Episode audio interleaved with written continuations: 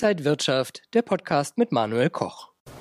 Es ist wohl das Ereignis der Woche für die Märkte. Die US-Notenbank Fed hat die Leitzinsen erneut erhöht um 75 Basispunkte gleich. Damit will sie gegen die Inflation angehen, aber riskiert auch gleichzeitig eine Rezession. Das besprechen wir jetzt hier an der Frankfurter Börse und mein Gast ist Max Winke, XTB Marktanalyst. Herzlich willkommen hier an der Börse. Dankeschön. Wie sieht denn jetzt der genaue Fahrplan der Notenbank aus?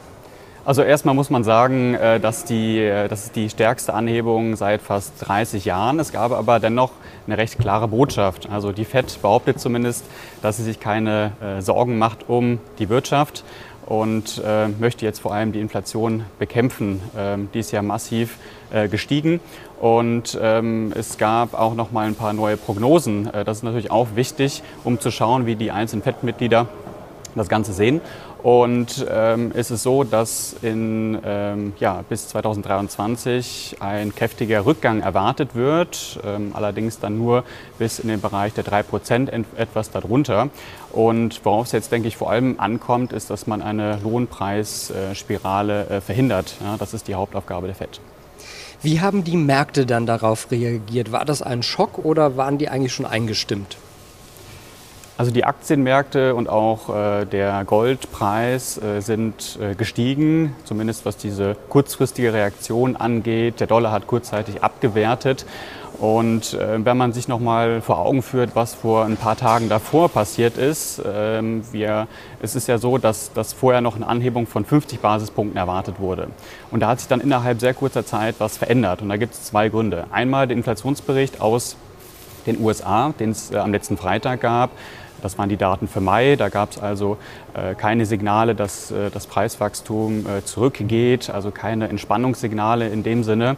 Und dann gab es noch einen Bericht des Wall Street Journals. Und äh, da wurde berichtet, dass äh, die Fed möglicherweise auch eine Anhebung von 75 Basispunkten in Erwägung zieht. Und deswegen war diese, diese Entscheidung, ja, dieser Schritt aggressiver vorzugehen, am Ende keine wirklich große Überraschung.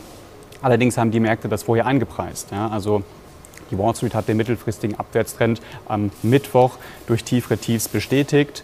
Der S&P 500 ist in den Bärenmarkt reingerutscht. Und äh, dieses, äh, diese naja, kleine positive Reaktion von gestern, das ist nur eine kurzfristige Stimmungsaufhellung. Fundam äh, Aufhellung, fundamental hat sich da nicht viel getan. Und hier an der Frankfurter Börse ist der DAX zumindest am Donnerstagmorgen, am Feiertag Frohen Leichnam, erstmal deutlich ins Minus gegangen. Genau, mit einem Minus äh, gestartet. Äh, Verkaufsdruck nimmt wieder zu. Und ähm, was wir jetzt in dieser Woche gesehen haben, ist, Verkaufsdruck ist da, aber das Mai-Tief hält. Und das ist, denke ich, für den, äh, für den kurzfristigen Ausblick wichtig. Ähm, mal gucken. Ja, bei weiteren Tests kann es natürlich sein, dass wir nochmal runterrutschen. Ähm, mal schauen, äh, ob wir vielleicht diese Marke zumindest in dieser Woche halten können. Wie gefährlich sind solche Zinserhöhungen? Es gibt einige Stimmen, die sagen, umso aggressiver die Notenbanken vorgehen, desto eher gibt es eine Rezession. Also droht uns das oder kann man auch was Positives aus dem Fettkurs ziehen?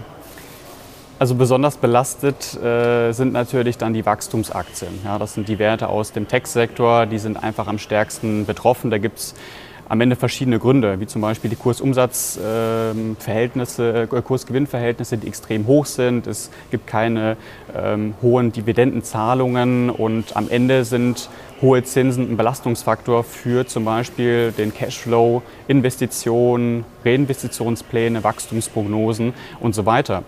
Und je schneller und je stärker angezogen wird, ja, mit, mit, dem, äh, mit dem Zinsniveau, äh, desto stärker ist die Belastung natürlich und desto höher ist auch die Wahrscheinlichkeit einer Rezession. Ich gehe davon aus, dass wir im nächsten Jahr äh, eine Rezession nicht vermeiden können. Im Umkehrschluss heißt das aber auch, dass wenn dieser Straffungszyklus durch ist, dann ähm, hat die Fed auch wieder mehr Spielraum für Unterstützung. Und ähm, das haben wir ja auch äh, gestern im Statement der Fed äh, gesehen, dass möglicherweise auch schon im nächsten Jahr wieder Zinssenkungen anstehen könnten. Was heißt das jetzt alles für Anleger? Ich weiß, es ist immer schwer, aber wie sollte man jetzt sein Depot verwalten? Wie sollte man seine Strategie aufstellen? Also es gibt unglaublich viele Variablen, die man natürlich berücksichtigen muss. Allein bei der Inflation, das ist nach wie vor das größte Thema, denke ich. Und da äh, würde ich auch äh, als Anleger einfach äh, mich weiterhin mit beschäftigen. Ja? Also wir haben ja eine toxische Mischung in dem Sinne. Wir haben äh, das mit der Corona-Pandemie, wir haben die Lieferkettenproblematik, wir haben das äh, sich verlangsamende Wachstum in China, wir haben den äh, Krieg in der Ukraine und die damit zusammenhängenden Faktoren. Und das Ganze sorgt natürlich für Unsicherheit und das spiegelt sich auch im Chart wieder. Ja, also es hat sich ja in den letzten Tagen oder in den letzten Wochen nicht wirklich was verändert an der grundsätzlichen Ausrichtung. Es ist sogar so, dass eben die Abwärtstrends teilweise bestätigt wurden, zumindest an der Wall Street. Und ähm, in diesem unsicheren Umfeld äh, sollte man einfach erstens vorsichtig sein und für diejenigen, die gerne auch ein bisschen mehr riskieren, sollten sich vielleicht überlegen, ob man das Ganze, wenn überhaupt, stückelt. Ja, das gilt für diejenigen, die nachkaufen möchten, aber auch für die, die vielleicht auch überhaupt mal einsteigen wollen. Ja? Ruhig eine Position oder den, den, die Summe, die man investieren möchte, vielleicht dritteln, vierteln, vielleicht sogar fünfteln, um zumindest nicht mit, äh, nicht mit vollem Gewicht reinzugehen. Also weiterhin volatile Zeiten im Sommer. Dankeschön an Max Wienke, Marktanalyst beim Broker XDB und danke Ihnen, die Zuschauer, fürs Interesse. Bleiben Sie gesund und munter, alles Gute und bis zum nächsten Mal. Und wenn euch diese Sendung gefallen hat, dann abonniert gerne den Podcast von Inside Wirtschaft und gebt uns ein Like.